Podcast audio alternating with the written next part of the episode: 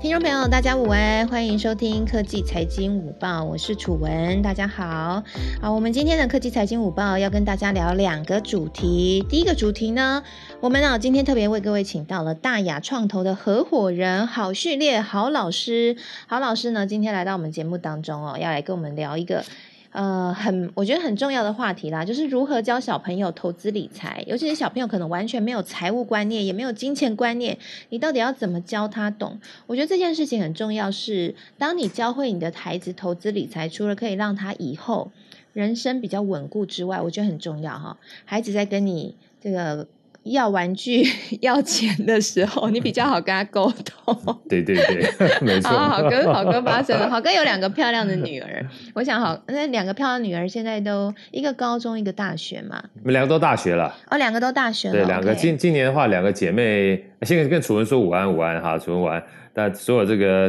财经午报的好朋友们，大家午安。嗯。那我两个女儿的话，今年一个大三，一个大一。然后都在都在美国去念书了，所以刚好就是疫情稍缓的时候，九月就过去了。对，对，蛮蛮大了。对我也蛮老了。了解，没有啦，你看起来是非常年轻。好哥那个很喜欢骑脚踏车，所以身材保持的非常好。这让我有一个很大的，算是一个正向的鼓舞。我觉得哈，要保持年轻，只有一招，就是运动。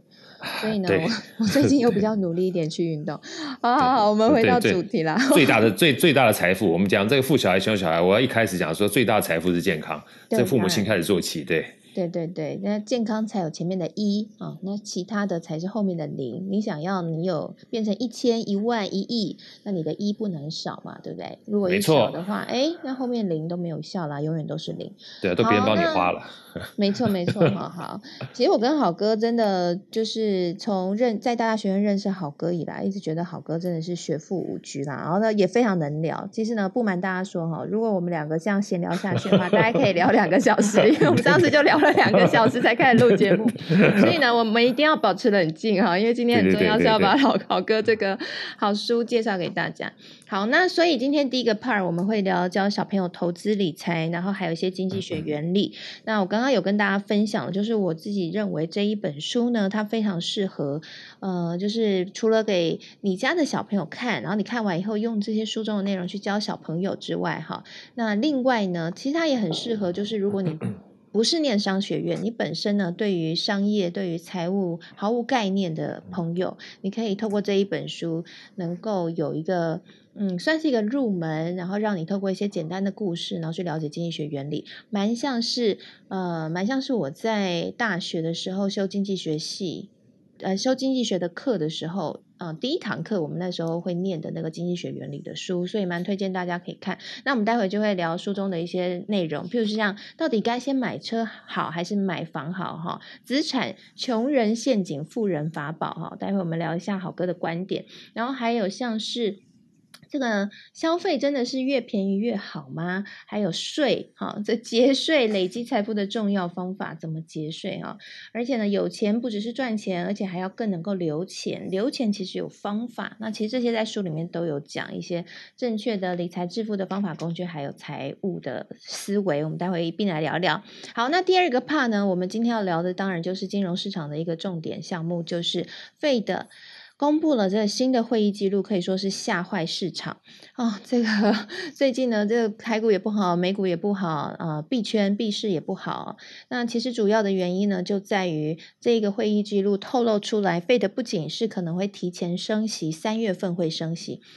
更是超乎市场预期的是，他们将会提前缩表。所谓的提前缩表，也就是将会结束撒钱到市场的这样的一个动作。那这件事情，因为是市场没有预期到的，市场原本认为应该会是在二零二三年的时候才会做缩表这个动作，但是现在呢，透过这个新的会议记录，大家的解读是可能在今年就会进行缩表。那这个呢，会影响到债券市场，也会影响到股股票市场。我们待会一并来好好的说一说。那我们也请到 Charles 老师，现在已经在台上了，很开心能够邀请到美国精选的 Charles 老师，在后半部的时候，我们会一起来聊这个主题。然后，所以邀请大家。今天跟我们一起，呃，这个知识飨宴，我很期待两位专家的分享。好，那我们就马上先来跟好哥来好好请教一下这个《富小孩与穷小孩》啊这一本书，你说它是给现代青少年的二四堂财务思维课，我觉得不止青少年啦，我自己看了以后也有一些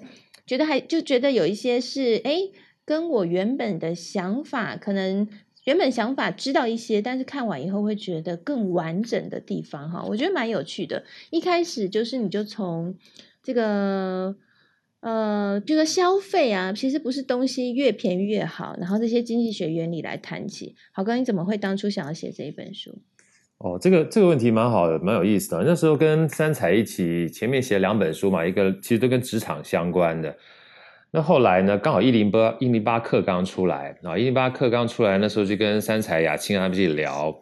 啊，就一零八课刚算是呃很重要一个关键，就是把一些以前我们所谓国英数以外，包括财经素养啊、法律素养啊，所以素质教育这件事情加进去了。他就说：“好哥，你要不要把这个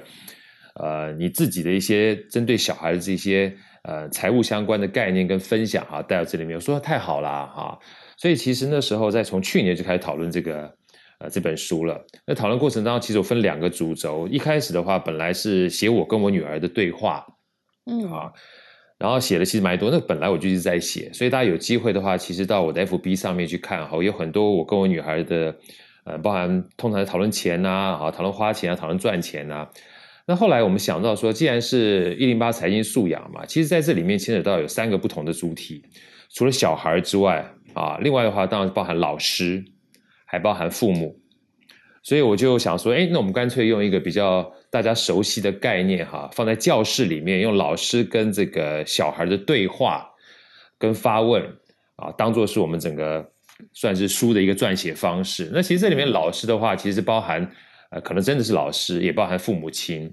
啊，然后在这里面就会带出很多这个财务观念或经济的观念。那事实上，呃，像刚才楚文讲说经济啦、财务啦。那呃，财务是在经济之后啊。我们再往前推一点的话，其实那时候亚当·斯密斯是先写了《道德情操论》，然后再写了《国富论》。然后《国富论》有经济的概念之后，后来财务才慢慢发展出来。其实财务跟经济它本身就跟我们生活相关。那讲更直白一点，它就四个字，就是价值交换啊，它就是一个交换的一个概念。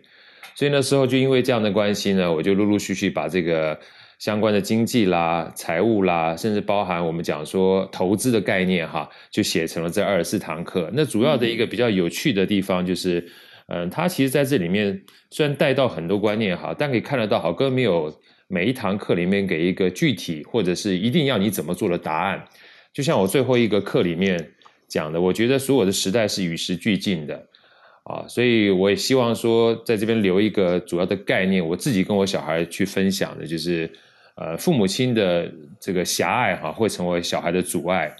所以在这里面，包含自己也好，或者是父母亲也好，如果能就这堂课呢，呃，让自己或小孩有一个，呃，楚人最厉害的地方，一个提问力哈的一个培养哈。我是说真的，因为提问力的培养，让小孩能够激发他思考。然后自己找出各种不同的答案跟选项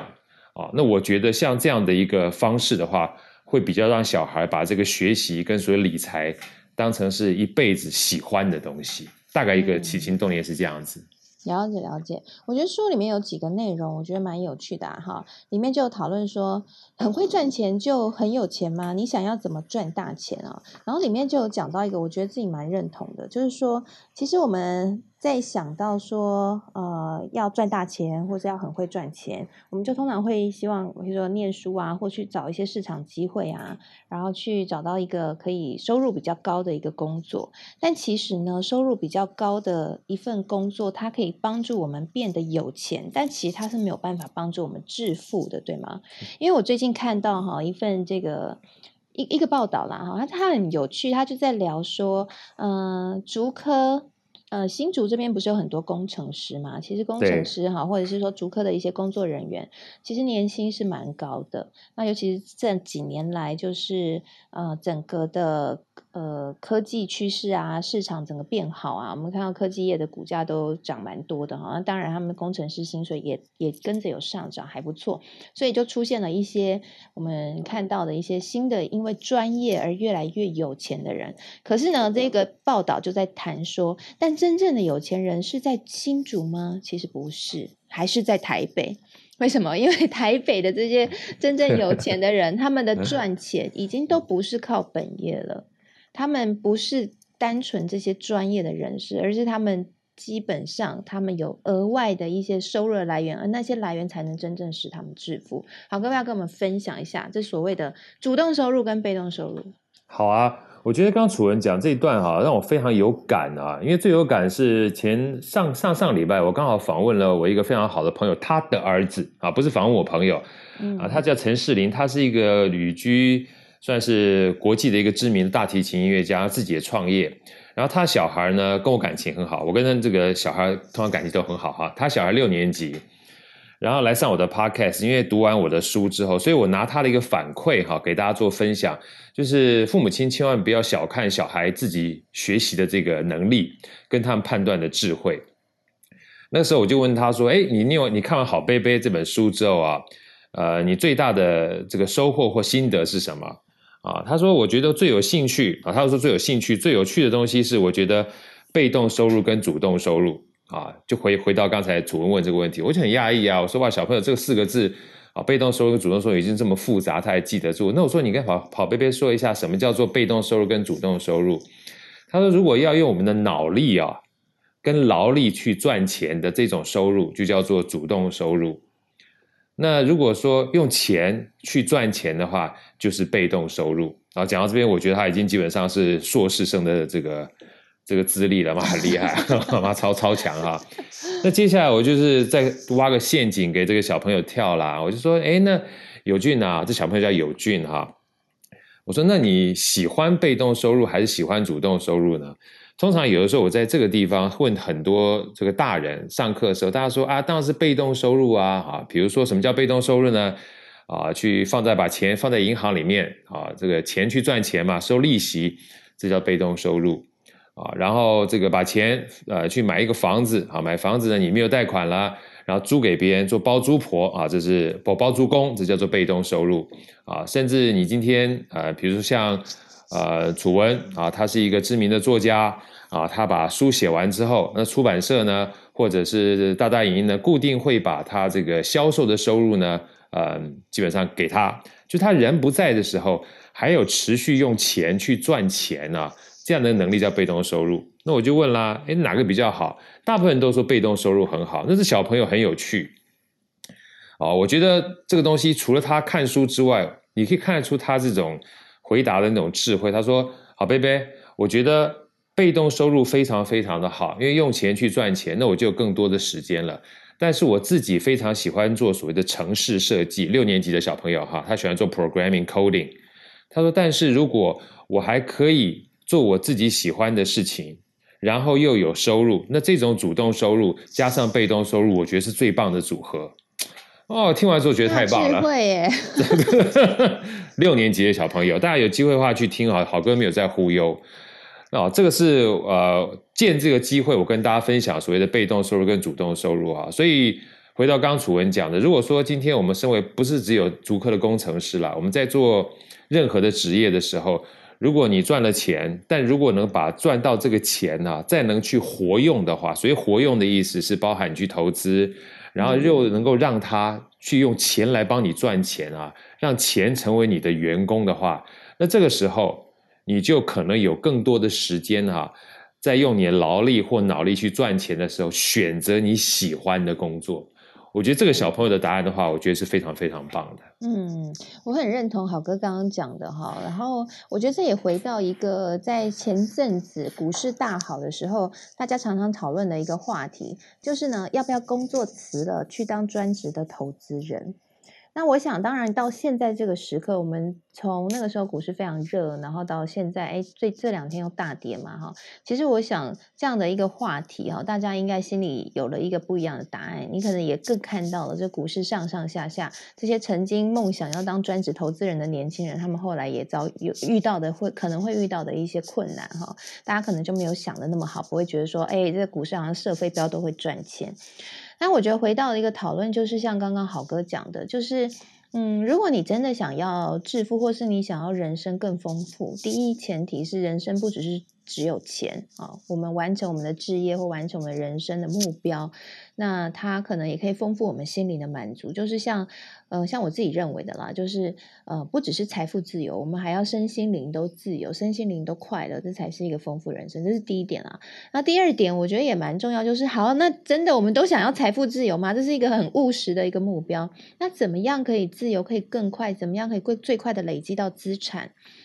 那其实最快累积到资产的方法，不只是有投资，很重要是一个黄金的三角，就是你的本业也要赚钱，赚了钱以后把它拿去做一个正确的投资，正确投资获得到这个被动收入就成为你的本金，然后最后会为你带来更多被动收入，两相加哈，你这赚钱才赚得快。所以你如果随便砍掉任何一角，其实都会是蛮冒险，我觉得会是一个蛮冒险的一个决定。所以为什么呃，我看到身边有一些。朋友可能他们很会投资理财，可能年报酬率也很不错，但他们可能还是会去做一些本业啊，或者说会有些人是持续还是在上班，那有些人是可能 maybe 他去做他喜欢做的工作，但那工作还是有收入，可以让他有一些现金流。我觉得重点应该就在这里。呀。就像好哥啊，哈，好哥还不是持续有在做一些事情，对不对？好哥也已经自由了，但是还是会持续。你看，还这么认真写书。哎，我后来发现有些财富自由的人啊，哎，工作还更努力，哎，或者说他产量还更大，我真的是觉得很佩服。呃，我我我我觉得在这个情况之下，我想跟大家分享啊，就像刚楚文讲的，如果你拥有很大的一个所谓留白啊，有自己的时间的话，但是你如果没有。呃，去尝试你哪些东西是你喜欢，就有点可惜。但如果一不小心这个留白，你让你有更多的选择啊，因为我觉得什么叫财务管理？我常跟大家讲说，财务管理最重要的财务哈是资源管理，但这个资源其实不是钱，其实是时间。是啊，如果你能够善用你的时间的话，我觉得这个是最大的财富。所以怎么样用钱去赚钱？我们刚刚讲了，它真的是用钱啊去买你的时间。而你不用自己的钱，不用自己的时间再去做付出的时候，你就可以做自己喜欢的事情。当你做喜欢的事情的时候，我要推荐我们另外一个大大老师哈，浩怡常在跟我们讲的，就是心流。你会做的做的时间，你会觉得过得很快，所以你虽然很大的产出呢，但是你不会觉得嗯，好像很痛苦。那在这边好，因为时间的关系，我想说把我这个针对亲子财商这一段时间，很多人问我的问题，我想简单。变成三个钱跟大家分享一下，楚文可以吗？哈，没问题，没问题。好，我觉得其实呃，还是回到小朋友身上，因为毕竟讲亲子财商嘛。好哥自己个人的经验哈，要让小朋友学到三个钱，第一个要学有有顺序的，第一个要学花钱，一定要学着怎么花钱，他才知道钱是用来交换东西的啊。第二个呢，基本上要学赚钱，我等下会讲，其实给零用钱就是学赚钱的方式。啊，第三个才是先学存钱啊。他觉得就算零用钱不够的话，他要怎么样把零用钱累积哈，去买到他想要的东西。而在想要里面呢，待会我会再跟大家讲我自己我们的家训八个字哈。那第一个想要花钱啊，为什么好哥为什么学花钱呢？我最近呃，因为这本书《穷小孩呃富小孩穷小孩》出的关系，我去很多的这个呃这个电台访问或别人问我，就说。好哥，这个要怎么样培养小孩有财理财的概念？我说你先要小孩去花钱。很多现在父母亲最可怕的一件事情是，小孩要什么有什么。当他要什么有什么时候，他是对金钱是没有概念的。而且最可怕的一件事情是，现在很多都是用所谓的线上支付了。所以如果可以的话，哈，让小朋友感受一下纸币。如果家里没有纸币或纸钞，或者是这个 coin 铜板的话。陪着小孩玩一下大富翁这个游戏哈，其实真的是蛮好的，让他知道说钱是可以去买卖的。就像小时候我带我的女儿在幼稚园的时候，就带她去全家 Seven 啊去买养乐多，从五块钱买不到啊，要十块钱才会再找他钱，然后五十块他才知道手上握这个东西是可以做交换的，这个一定要让他有感觉。然后接下来呢，就是给零用钱了。我不知道这个楚文，你你有没有这样的一个难处过？或别人问你说，到底要给小朋友多少零用钱？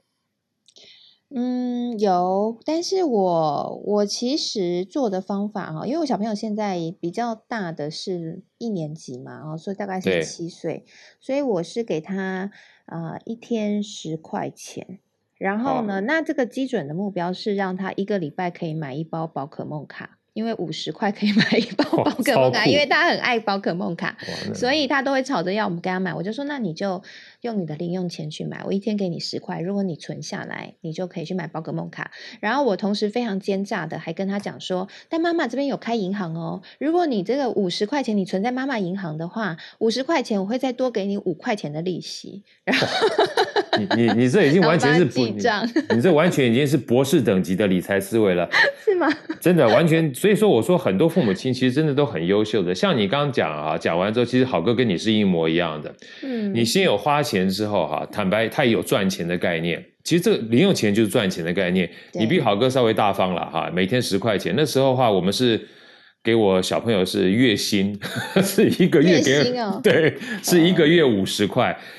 他说：“好哥，你为什么给五十块？哈，坦白讲，一开始也没有什么特别的感觉，就觉得小朋友你给他一百块、两百块，他也没感觉，就给五十块，因为平常该有什么他都有了，你知道？对。后来五十块，我从差不多幼稚园跟一年级开始给起嘛，哈。可是因为这五十块呢，就像你刚刚讲，他可以买宝可梦的卡，那我这五十块可以让他去买养乐多了。”他就知道说哦，这五十块养乐多，哎，买养乐多还有乖乖，一包乖乖就二十块就没了，嗯，所以他会觉得这五十块很大，嗯，啊，就像你刚刚十块钱是很大，那如果他还再买其他的东西的话，坦白讲，他五十块就不够了，所以他前面有花钱，他知道钱可以交换，那后面有赚钱，哈，这个赚钱小孩哪有什么赚钱概念，就叫零用钱嘛，所以我说等待也是一种赚钱。等待三十天之后，他觉得哇，我要等待三十天啊，我才能赚到五十块。嗯，然后这一件事情是赚钱，不要小看哦，很有趣的。后来有一次，我们家里我妹妹送我几个大哥大皮套，我幼稚园的小女儿，她没有把这个皮套送给她的钢琴老师，她竟然卖给她的钢琴老师，我们都晕倒了。她卖给他卖多少钱呢？卖十块钱。嗯，我说你为什么卖十块钱？因为他觉得五十块已经很大了。所以十块钱哈，一定是个巨款，好可爱哟。对，幼幼稚园嘛，所以我们就有个机会教育，把他领到了这个网络这个电脑前面，说其实外面卖是卖八十块，这个时候或八十块或一百块，他才知道原来他零用钱微不足道，嗯，他才开始学着赚钱。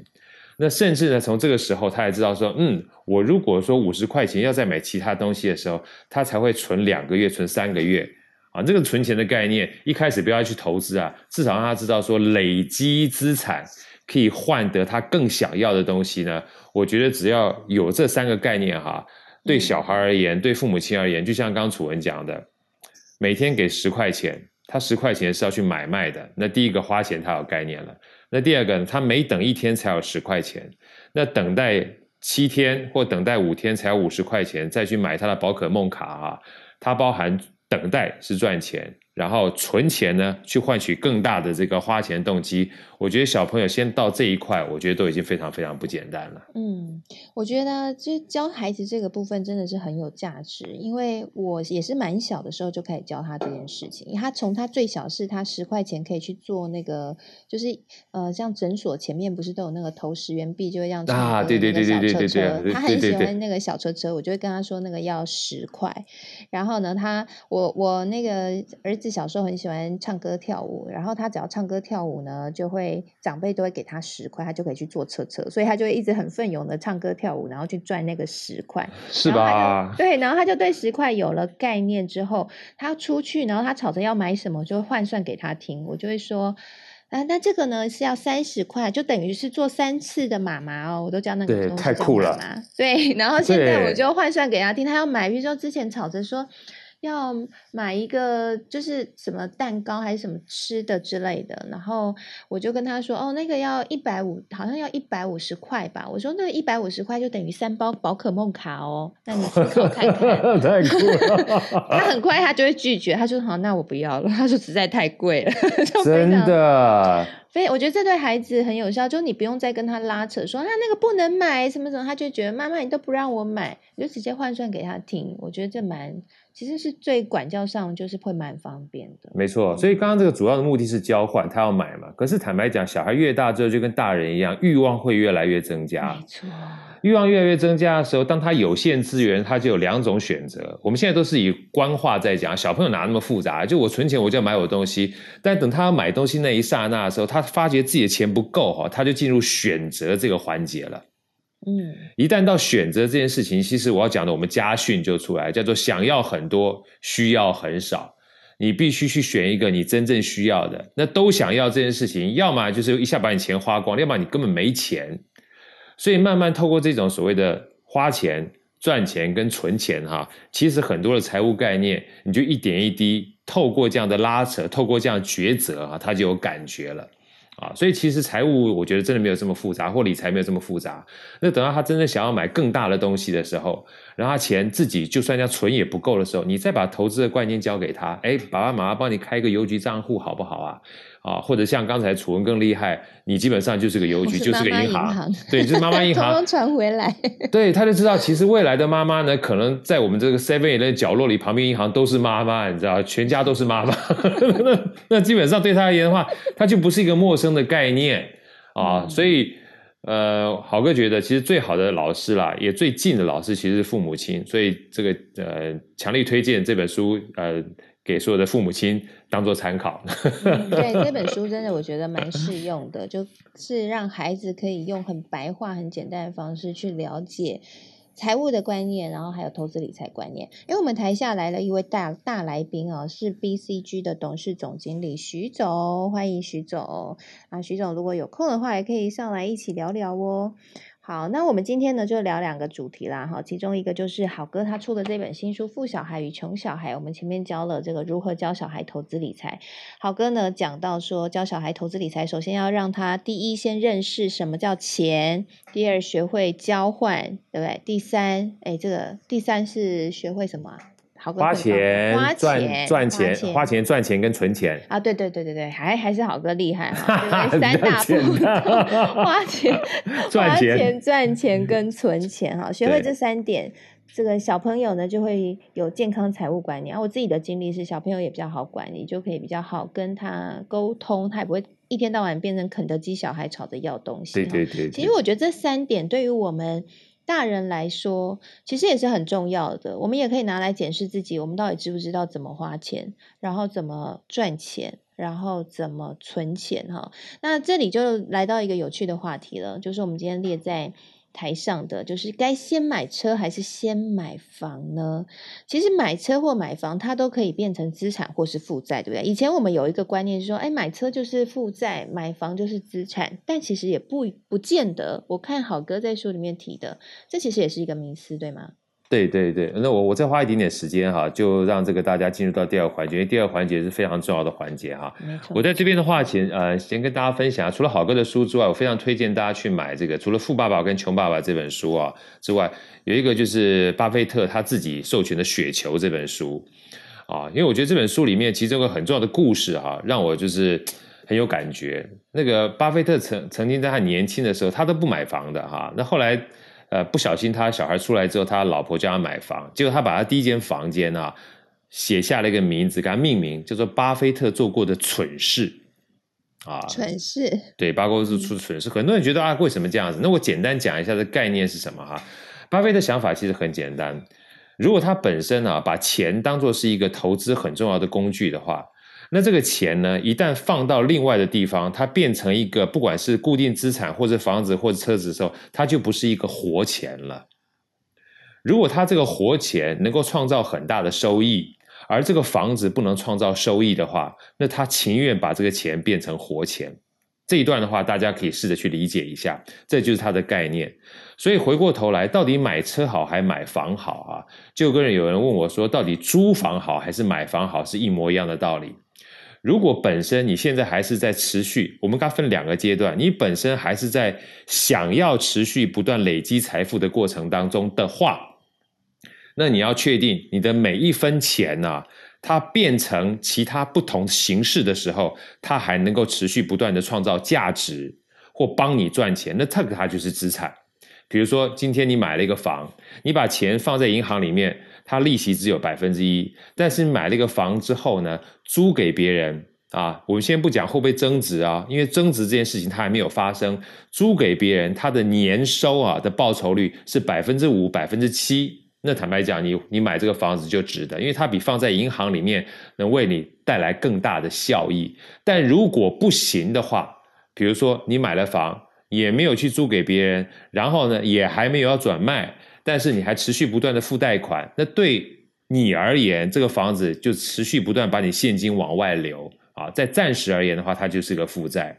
所以回过头来呢，我们在做呃。决定的时候分两大块，如果你本身呢已经啊已经是叫做啊持续不断还在努力要把你这个财富往前走的过程当中，你做的任何一笔花钱呢，都要谨慎的去思考，他这笔花钱呢。除了是生命必须之外，哈，是不是能够为你带来额外财富累积增加的能力啊？这是第一件事情。如果不是的话，你就要稍微考虑一下。那第二个，有人会说，好哥不对啊，那有人基本上有钱就是任性，随便买房，随便买车，啊，这就是好哥跟大家分享一件事情了哈。举个例子好了，好哥就是一个初出茅庐人，但是楚文已经。身家哈，现金没有没有，好哥你是你，不是我，我小。好，比如说打个比方说哈，我只是稍微客气一点讲，市场处于更厉害，他存个一，他存个一亿哈，已经在 存个一亿现金在银行里面了。然后呢，他基本上每一年哈，假设利息定存就一趴好了，啥事儿都不用干就一百万，所以这一百万呢是他用被动收入赚来的。你说这时候他去买个车子啊？然后这个在车上，在这在这个街上啪里啪里跑，然后你看到哇，他买这个车子哇，好棒！你也去买一个车子，不要小看哦，你们两个都是一百万，但是意义不一样。我可能是一年年薪一百万，我接下来呢再再劳心劳力哈，再把我这个花出去钱给赚回来。但楚文不用，他基本上是用被动收入去买的，他是在犒赏他自己过去曾经的努力，然后把它买起来。好，所以。所以我跟大家分享啊，有钱就是任性哈。好哥在这边给大家几个，就是呃最重要的，有钱可以任性，但前提是你这个有钱在任性的过程当中，不要伤根动本。如果不要伤根动本的情况之下，我觉得就是一种犒赏，包含你买奢侈品买什么都 OK，因为你曾经。在过去努力过，存下了一大笔钱，让你这个本金呢，或者是让你这个投资呢，可以帮你创造所谓的被动收入的时候，我觉得这种犒赏是值得的。但如果你还在持续不断累积财富致富的道路上面，啊，你还想要多留有活钱的话，那每一笔活钱我们就要谨慎的去思考它的投资跟它的花费，因为这样的话就可能会降低你未来要持续不断累积财富的这个速度。嗯，好，我要赶快跟大家 澄清一下哈，买车或买房呢，这个我跟大家哈是站在这个同同一个水位的哈，绝对没有有钱任性。哎，我要说，我到现在，那大家可能会以为说，哦，他可能譬如说。我是不是都开什么很贵车？没有，我到现在我是我们家是国产车哦，而且我都没有换车哦。我有闲钱，我就会拿去投资，然后拿去买房。因为对我来说，我这个车呢，我就像好哥讲，我很认同好哥讲的，这个车呢，它对我来说就是一个负债，而且它我也没有要拿它拿去开 Uber，所以呢，它也没有办法为我带来收益。所以呢，这个有限的资源，我们要做一个好的运用。所以我到现在我还是。继续，我都没有买车，我就是都还是开那一台车，就是我这几年前买的那个国产车哈，然后继续开着。反正小朋友会把车弄很脏，对不对？所以呢，我觉得我在买什么车，那车还是会被他们弄烂烂的。所以，所以 anyway，就是我跟大家是一样哈，千万没绝对没有有钱任性的去买，去乱花。好哥比较那个吧。好啦，anyway，这个好哥的分享哈。真的是害害我还要抖出我的一个那个 私事来。来来跟大家做个澄清。好，Anyway，就是跟大家分享，就是好哥刚刚讲的很重要啦。如果说呃，不管是教小孩，或是说自己去检视自己的财务的状况，然后未来要成为希望自己的财富能够越来越增加，达到这个财富自由、心灵自由的话，很重要，学会花钱，学会赚钱，学会存钱，然后为自己打造一个。呃，收入的组合就是有主动收入，有被动收入，然后这件事情都非常的重要。还有呢，在评估你的资产和负债的时候，哎，不一定就是房子就是资产，车子就是负债，要看你怎么去用。房子也可能变负债哦，那车子也可以变成资产，所以就看你怎么样去评估。我们要有一个这个基本的这样的一个观念了哈。好，那谢谢好哥今天来到我们节目的分享。好哥待会要跟这个亲爱的妈妈一起 去吃饭了。好羡慕哦！对，谢谢主文，谢谢大家。好，那大家如果有兴趣的话，可以在追踪好哥。好哥这一本书叫《富小孩与穷小孩：给现代青少年的二十四堂财务思维课》，推荐给大家，大家可以去搜寻一下。那好哥应该也都有分享在这个好哥的脸书的粉丝团，大家可以搜寻好序列就可以看到了哈。那我之后呢也会再把这本书在我的粉丝团分享给大家，所以大家也可以来看哈。好好哥，我们好像可以抽书，对不对？对，我完全可以。完全没问题，对，好哥无限量供应。哦，反正我我应该会在我的脸书粉丝页来抽书，就这本书会举办抽奖活动，欢迎大家也可以到我的脸书粉丝页财经主播主持人朱楚文，也可以来参与抽书活动，应该这个周末会来举办一下。那大家也可以来追踪，欢迎大家来追踪好哥的脸书粉丝团，好哥在上面常会写一些我觉得很好看的一些，有点像寓言故事，但是是你自己的。你自己的经历。然后一些小小小短文呐，哈，小短故事，然后就是很有人生寓意这样子，所以大家还有一些财务的观念的剖析，我觉得大家如果有兴趣的话，可以来追踪好哥哈，看一下蛮舒压的，也可以纠正一下自己的观念。我常常在纠正我自己，而且好哥会 po 很多自己骑脚踏车的照片，然后非常热血，看了他会觉得天呐，好哥就这么热血的在运动，我也要动起来，一起动，一起动，一起动，对对对，一起动，对对对。谢谢楚文，好哥，谢谢楚文，谢谢大家，谢谢，好，大家拜拜，下次见，拜拜，下次见，拜拜。好，那我们今天呢很开心哦，可以跟好哥一起聊到这些内容，那欢迎大家可以去看这个书。那我先跟大家来补充一下，在目前的时间是十二点四十分，目前的台股的表现呢下跌是有扩大，目前台股是下跌了两百一十七点，目前指数是在一万八千一百五十九点。那其实呢，台股的大跌当然跟整个国际金融的局势非常的有关系，因为呢，在昨天哈，这个包括道道琼工业指数、纳斯达克。S M P 五百全部都是收率哈，日本这边也是下跌的。那到底这个始作俑者 是什么原因呢？呃，我想最重要的一个原因应该是来自于美国联准会他们在一月五号公布的这一个会议记录。那这个会议记录呢，让大家。呃，跌破眼镜，好，可以说是超乎了市场预期。其实金融市场最怕的就是有超出预期这件事情发生。那到底是什么事情超出预期呢？就是除了大家很关注的升息可能会在三月份的时候开始进行之外，啊，除了这件事之外，这件事其实没有超乎预期。但是除了讲到这件事之外，有一件事超出大家预期，就是可能会开始。提前进行缩表，其实说到缩表这件事情，在先前我们也讨论了非常多次，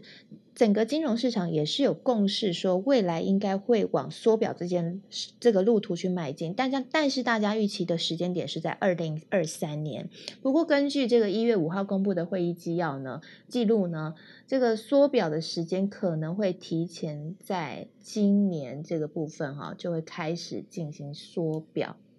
所以，换句话说，这件事情让大家很 surprise。那什么叫做缩表呢？其实缩表的意思就是联准会它不再撒钱到市场了。好，那联准会原本是怎么撒钱到市场呢？那联准会呢，原本就是透过去购买美国公债的这样的一个方法，把资金注入市场。好，其实我觉得这件事情也蛮有趣的，待会可能请。要请教一下 Charles 老师专业的来给我们解析一下啊！就我这边所掌握的资料和我的认知，就是呃，联准会呢啊，美国政府他们会因为需要钱嘛哈，他就会发行公债啊到市场上，然后借此来筹钱。那呃，这个美国政府发行的公债之后呢，那什么叫做 QE？QE 就是联准会哈，他们呢就会去买这个。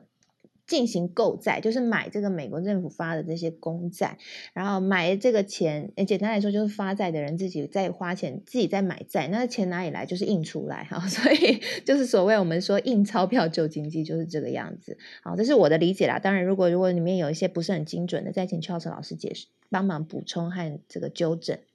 那也也因此呢，就是透过这样子购买公债的行为呢，它就是印了大量的资金到市场上，这些资金冲到市场上，就是我们所谓的有很多的资金活水，也就是前一波整个股市翻腾的一个很主要的原因，因为要有钱才能够会有。呃，这个交易然后会有炒热这些价格嘛？那这些钱不仅流到股市，也流到房地产市场。那很重要的是，这些钱出来，整个钱的数量大幅的增加，当然就会带来通膨这样的一个问题。那通膨其实我们在节目当中也跟大家讨论了非常多次了。我们之前有跟 Charles 老师聊到说，呃，今年的通呃去年以来的通膨，其实让我们大家蛮跌破眼镜的哈。这样的一个通膨的。居然这个幅度呢，也是我自己在担任财在财经圈以来看到 最高的一个不可思议的一个数字哦，这个五趴六趴。那为什么最近又会在会议记录的这个部分表示说要再缩表？我刚刚有查了一下哈，嗯，就是其实现在市场已经有出现了警告了，这个警告就是提到说。通膨在接下来可能不像联准会所预期的是非常暂时性的，而是有可能会来到七趴的水准。那我不知道是不是因为这样的一个警告的关系，那让联准会呢决定要将嗯缩表的时间再度的提前，就是不要再印钞票。你要越印，这通膨一定是会上一直一直往上的嘛，因为整体的钱的数量很多啊，哈，那。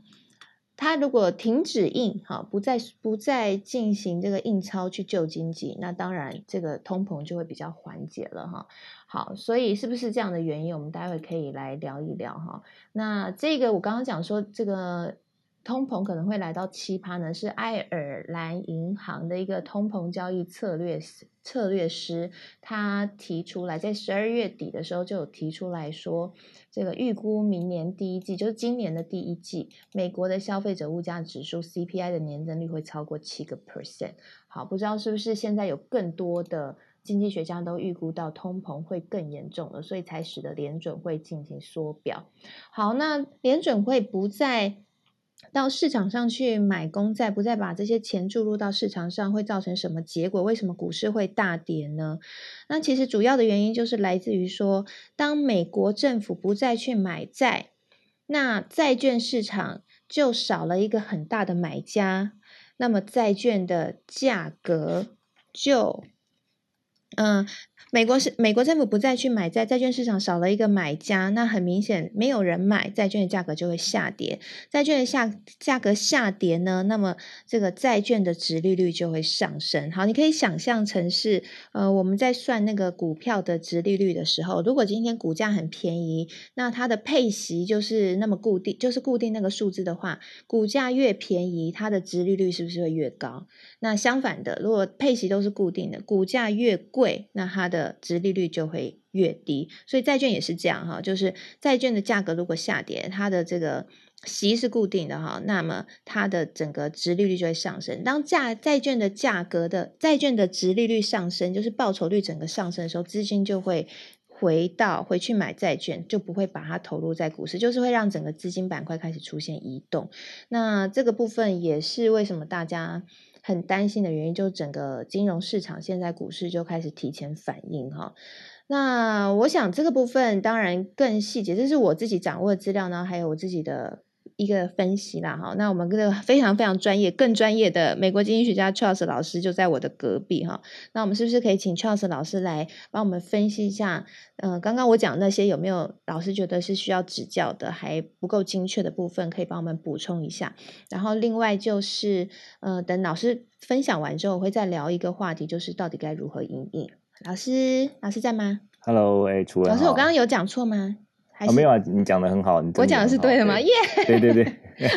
对。没有，我还在那个还还在 enjoy 前一这个前一个话题，就是怎么样 教小孩这个财财商这样子。对对对，我觉得这个是很很很棒的主题。对，呃，就是就是这个对，就是这个嗯，一月五号就公布了这个十二月份的呃联准会 FOMC meeting 的这个会议记录。那通常这个 FOMC 会议啊利率会议之后呢，它会先公布一个 statement，就是它是一个一个呃一个公布。那它公布通常是比较短，可是就是基本上就是一个整个会议最重要的一个啊一个一个整理这样子。然后通常这个 statement 跟三周之后公布的这个会议记录，就是我们现在看到这个不会差太多。但是这次这个因为目前现在大家都是对于这个央行的动作，就是希望能够呃仔细的来推敲嘛，所以这个大家这个一个字一个字的推敲，然后大家发现会议记录竟然发现说这个联准会。的官员竟然开始提到提到讨论缩表，就是提到这个他们要要减少他们的这个啊他们的这个 asset 他们的资产，那这个是在三周前的这个呃公布 statement 里面没有提到，所以大家就开始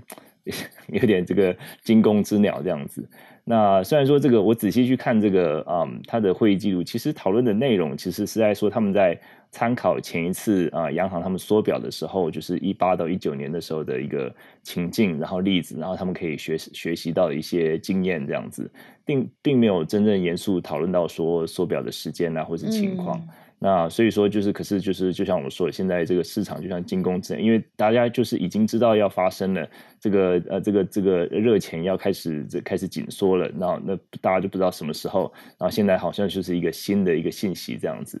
那那我再再解释一下，就是说，主任刚才讲讲的很好，就是说基本上就是呃，央行之前购债就是 Q E，就是说每个月购债一千两百亿嘛，就有八百亿的这个美美国国债和四百亿的这个呃房屋抵押这个贷呃贷款债证券，然后目前就是你就越买这个，当然就是你你就越买的时候，就是你就把这个价格。抬高，然后你就把这个长期的殖利率压低。那殖利率压低的话，就是会变成这个呃房贷啊、车贷这种都变得非常的便宜，就是利率都很低这样子。那目前就是，可是就是呃，现在这个你越买这个央行的它本身的这个资产就越来越多嘛。那目前就是有八点七兆美金的这个资产。那通过这样子的方式呢，就是说。嗯，缩表就是说反向操作，也就是说，他把开始把资金卖出去，就是把这个国债还有房屋抵押的这些证券都卖出去。卖出去的时候就会就是提高，会提高这个长这个长期殖利率嘛，就让资金紧缩。这个所以说这个是一个一收一放的一个中间的过程。那其实就是就目前来看的话，就是大家会预期说，嗯，购债计划这个 QE 大概在明年三月左右会下台一鞠躬，就说他会把这个呃就停止购债。那停止购债之后呢？其实它大可以按兵不动，也就是说，资产它可以不卖也不买。其实大家都是预期，预期大概是他们会维持不买不卖的情况比较久一点，因为在呃前一次的例子，在呃呃在呃一八一九年开始这个这个缩表之前呢，他们是经历了三点五年，这三年半的时间是按兵不动的，就是他们的资产是不变的，那他们也没有买也没有卖，就是完全是等到市场这个时机成熟之后，他们才开始开始缩表。所以说大家预预期就是说，就前一次例子来讲的话，就觉得说央行应该是很有耐心的。在等候这个，呃，这个就就是就是缩表之前会会有一段时间等候的时间，那可能会先升息这样子。那现在大家都知道升息可能就是会会大概今年会三次嘛。那这个投资者都已经听到，而且有预期。那那目前就是说这个到底会不会成真？这 缩表会不会成真？那不过就是说这个还没有这个还没有解释之前，这个市场一看到整个。下的这个啊，就是不管是不只不只是这个股票，还有这个殖利率飙升，现在飙到好像一点七二吧，那四个四月来的最高，那美元也升值这样子。那我自己是觉得说，应该目前还不用太担心。当然就说啊，这些都是需要啊，这更多的资料点来决定说他们到底是不是要呃升息之后紧接着就是要缩表。那我觉得说就是如果说就是接下来几个月的这个就业情况都是很。很强劲的话，那接下来就是星期五会公布一个美国美东时间早上八点半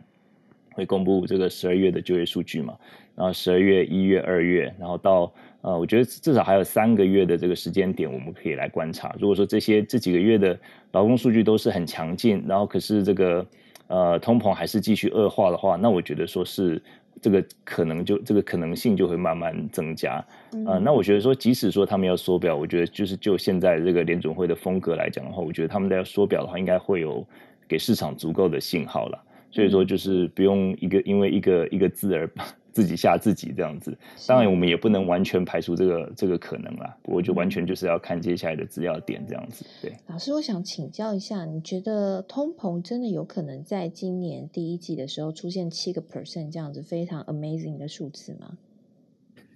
今年呃，如果说是在一月的话，呃，因为现在现在就是基本上就今年的整个整个通膨，就是说大家。嗯，除了高通膨，当然就是主要是这个的供应链的问题嘛。那还有另外原因，就是去年呃机器真的是很低，所以说就造成整个这个啊增幅很大。那如果说是到到明年明年的话啊，不知道明年就是二零二二年的话，所以现在的话，对，如果一月来看的话，跟去年的一月比较起来的话，那呃呀，这个这个其实不好说哎，因为因为去年。一月，我尝试着想，机器应该还算蛮低的，所以要到去年一月啊，你说对，就是如果我们看是年增率的话，对年增率，因为现在讲的都是年增率嘛，对，应该还算低，对，所以说呃一一直到好像是在三月四月左右才开始变高的，对，所以说可能一二月可能还是会看到比较高的年增率这样子。那就是说，也就是看年增率之外，要看月增率呀。不过就是年增率其实是有可能到六六多，那不知道不知道有没有到七吧？那我这边没有，这边没有水晶球，我不晓得 呀。不过就是说，去年的确是一二月还是蛮低，七期还是蛮低的，所以到六。呃，或许有可能到期吧，这个我就不不敢说了。嗯，老师好可爱啊，我也好希望有水晶球，有水晶球可以预测未来。好，Anyway，老师刚刚我觉得老师刚刚讲的非常的好，就是说，嗯，接下来的观察重点当然就是劳动数据还有通膨率哈，会决定联准会是不是要开始进行缩表，而且是提前的缩表。那刚刚老师有解释了，说其实缩表的意思就是他可能不会再跟市场上去购买公债嘛，美国美国债务嘛，对，缩表就是说他把他反向操作，对，就是对他反向操作，但是他也不至于会卖，他可能会缩表就是卖，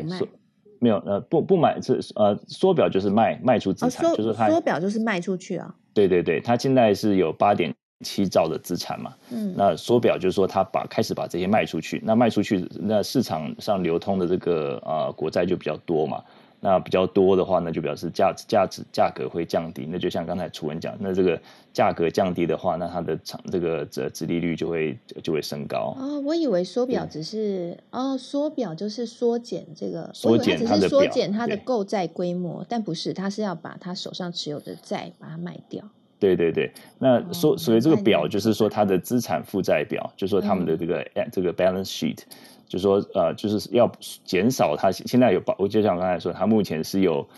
八点七兆，这个真的是天文数字，将近九兆的资产，那要减少这个资产，就是就是他们要所谓的缩表，那就如何减少这个资产呢？因为那个这个现在资产就一大堆，手上一大堆美国国债，一大堆这个房屋抵押的这个这个呃证券，这算负债还算资产？这个算是他们资产，这算是对，算是 算是对啊。然后对，然后他们如果说卖卖回市场的话，嗯，对，就说就是就是就是他们就会慢慢把这个这个 balance 把这个资产降降下来。那他们如果说维持这八点七兆的话，他们可以，他们大可以维持明年三月啊，就可以就就可以维持一段时间。那那就不不算是缩表，那就是维持不动这样子。维持不动就是说。比较像你是按兵不动，就说你可以先先调，因为它就是有一个有很多的这个手边有很多工具嘛，它可以调利息啊，可以这个调这存款存款准备率啊，所以说它一次可能就动一个工具，就是说我们原本原本市场预期就是说它可能一会只是先呃升升息，然后可能这个这个资产可能先按兵不动，那现在就说这个投资人就是在看逐字推敲的时候，他们就以为说。呃，央行好像就是除了升息之外，还要再开始这个呃这个缩表，对，就是开始卖掉手中卖卖掉手中的债券，对。所以这不只是钱会不再有新的钱进到市场，因为现在是还在持续购债嘛，只是购债规模比较小一点。那那现在不只是说钱已经不再会进到市场，而是钱还会从市场抽走，会整个变少，因为这样才能够抑制通膨，然后再加再搭配升息，所以整个钱都会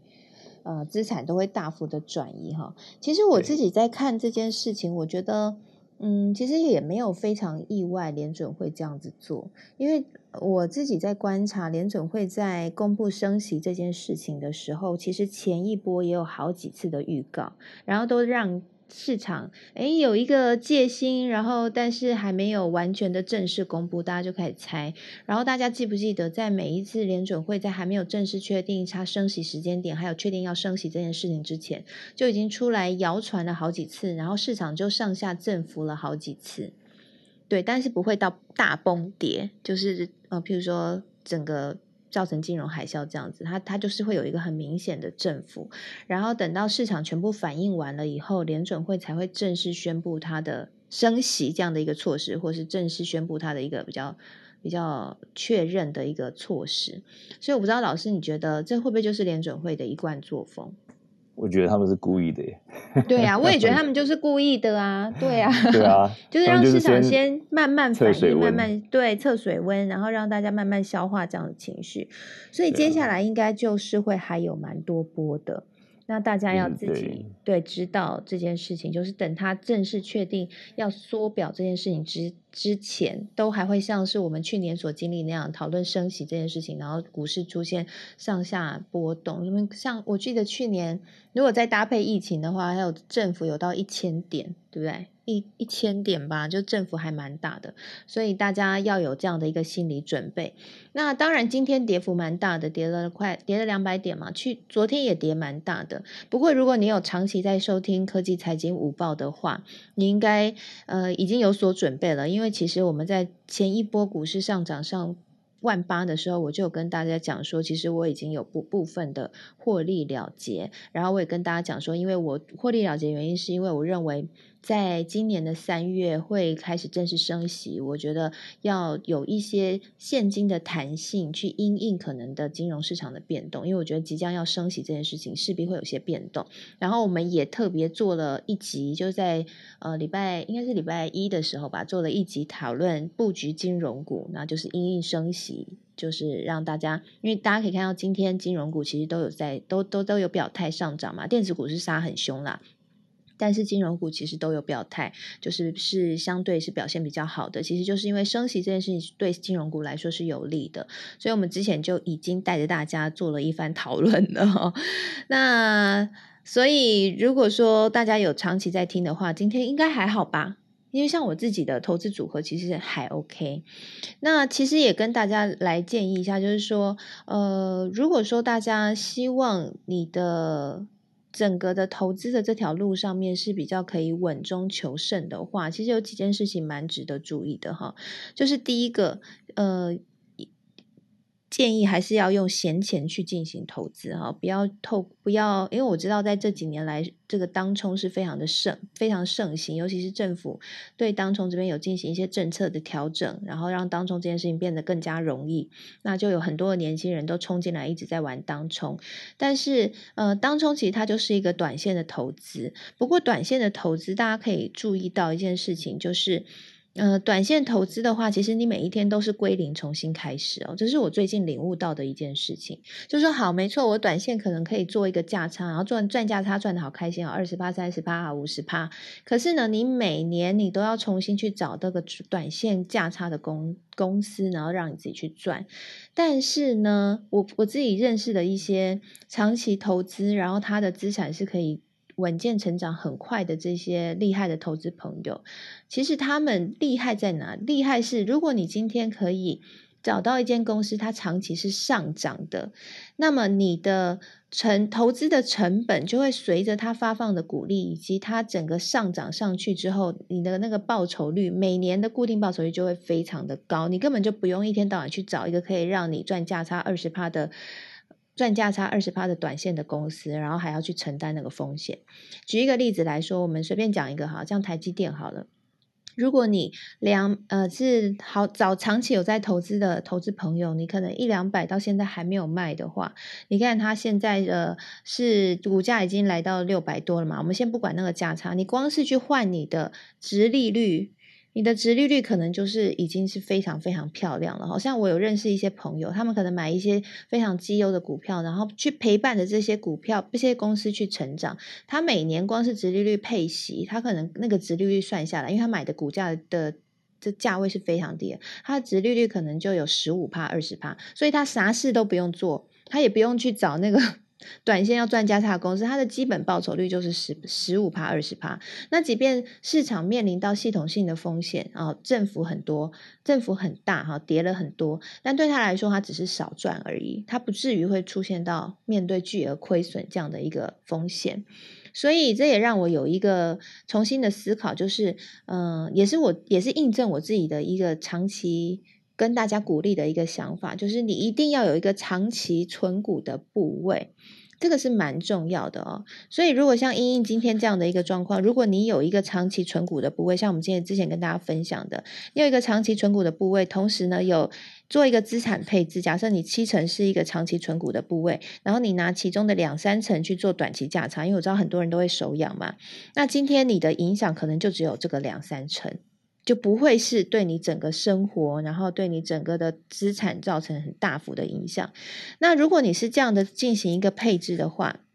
在今天，呃，这个股市大幅震荡的时候，你手上还有闲钱的时候，你就可以去趁机去壮大你的长期存股的部位，因为这些长期存股部位可能它也会有下跌啊，也会有比较便宜啊。但是你买它，你不是要赚价差，你是为了要领股利啊。那这个时候相对来说，你的值利率就会更漂亮啊。你这个时候就可以趁便宜去加码你的长期存股部位，那你的长期的资。长期来说，你的整体的报酬率和资产就会更好，所以你就不会变得非常的惊慌。所以我觉得这一点就是。就提供给大家啦，就是说，呃，短期来说，当然我们知道有一些主流热门股，有一些题材性的股票，它可能涨幅会非常漂亮，非常的惊人哈，大家会冲进去玩啊什么的。但是如果说它没有实际的业绩的支撑，或是没有直利率来做一个保护，我们所谓直利率不是说它会配股息就好，你要算那个直利率有没有个六趴以上哈，就是有这样的一个下档保护的空间的话，其实，在面对像这样的一个。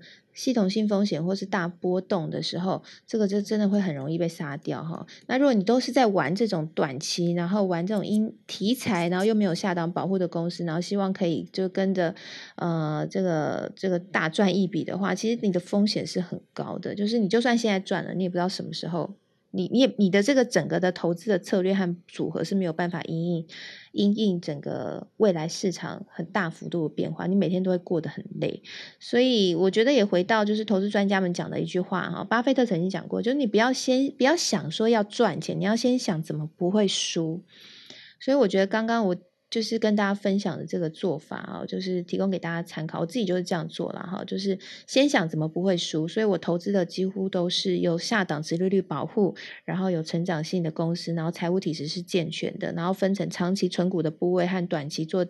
可能短线我认为会有价差的这个部位，但短线会有价差的部位，我也是去找有下档值利率保护的。公司，然后这个时候呢，当大跌的时候，当然这个账面上会有一些影响，可是这个影响可能就不会是非常大。那我可以趁这时候，已经在前一波，我们就说这个三月份会出现升息嘛，可能会有一些市场的震荡，我们就已经做了一些呃调节，然后现金已经有在手边了。这时候你就可以弹性的去壮大你的长期存股的部位，就是你不会卖股，你就知道长期买、长期持有，然后不会卖股，就是要零股息的部位。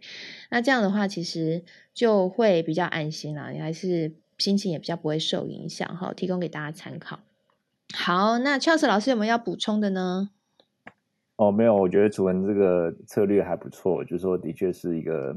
就是说在呃，我觉得重点就是说不要 真的是不要全部全压了，就是对，不要全部玩短线啦，连谋生的这个呃钱都放进去就蛮危险的。嗯，没错没错，好，谢谢老师今天的分享。那现在时间刚好已经一点零六分啦，谢谢大家今天来参加我们的科技财经午报。那也祝福大家在投资理财上面啊，不只是我们自己，然后跟我们的下一代小朋友们，我们都可以一起在这里面有一个健康的思维。嗨，君勋，有想要跟我们分享的吗？呃，没有，楚文好，大家好，没有，我默默听了一个小时，学到很多。好，真的吗？谢谢俊勋。因为不好意思，刚刚在公司就旁边很多人不太方便讲话，所以只能戴耳机偷偷的听这样。好，谢谢继续，谢谢楚文。嗯。好，那下次希望有机会可以邀请齐王一起来跟我们聊聊亲子理财，想听听你怎么教你的帅儿子。好的，谢谢。好，谢谢，谢谢齐王。好啊，那我们今天的节目就在这边告一个段落啦。那也欢迎大家，如果你是中途才加入，没有听到前面的分享，你可以去到加入我们的脸书社团“科技财经五报俱乐部”，我们稍后会将。音频上传到社团里面，那我也会分享在我的脸书粉丝团 财经主播主持人朱楚文哦，大家可以在那边搜讯息。那如果你想要收到每周一次的免费电子报的话，你可以加到社团里面，呃，有一个订阅的连接。那订阅了以后，你就是我我每周会整理推播那个节目的连接给大家，然后也会把我写的专栏文章给寄给大家。所以呃，如果你有兴趣的话，想要更不费力的追踪的话，你可以。订阅这个电子报哈，还蛮方便的啦。好，那大概就是这样啦，我们就下礼拜见喽。下礼拜因为礼拜一的时候我有工作哈，所以我我们这个科技财经午报会在礼拜二举办。那礼拜二呢，我已经邀请到了 Jenny，就是美股女神 Jenny，她会来跟我们分享，一起来聊聊这个美股市场最近的变化。所以欢迎大家可以礼拜二的时候锁定哈，在 Clubhouse 上面科技财经午报一起来收听。好，那就。先这样了，谢谢大家，我们下回见，拜拜。